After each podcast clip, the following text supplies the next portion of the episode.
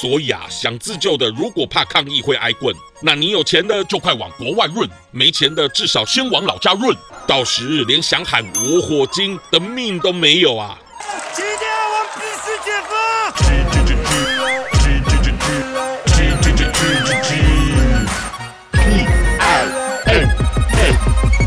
粉红经济 Talk Show。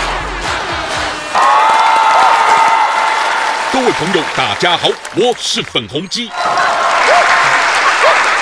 今天要分享的流行语“我火精”，就是指我和我的小伙伴都惊呆了。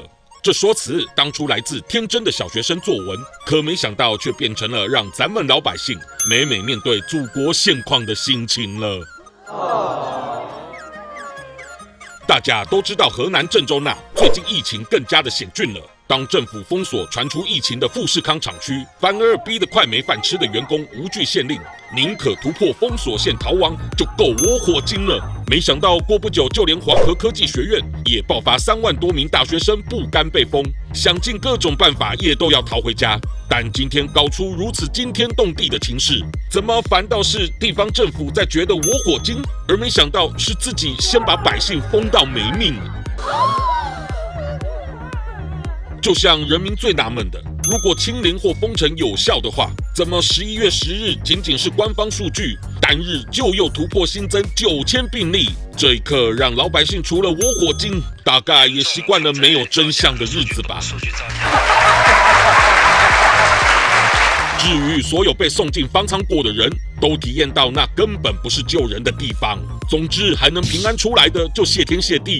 尽管方舱已变成了集中营或炼狱，但此时包括上海等地都还赶着加盖呢。你说老百姓们会不我火精吗？太可笑了！那么在二十大说坚持人民至上、生命至上的习主席会怎么改善呢？主席的清零这些年他都坚持了下来，尤其还自认成绩亮眼，那改善啥？所以啊，想自救的如果怕抗议会挨棍，那你有钱的就快往国外润，没钱的至少先往老家润，都强过于被封在哪了，更容易交叉染疫，或像是西藏人民被封到天荒地老，到时连想喊我火精的命都没有啊！今天我必须解放！我是粉红鸡，谢谢大家。喜欢我粉红心机的话，快按下订阅并开启小铃铛，每次更新就让你看懂小粉红。想爆料，欢迎私信粉红鸡哦。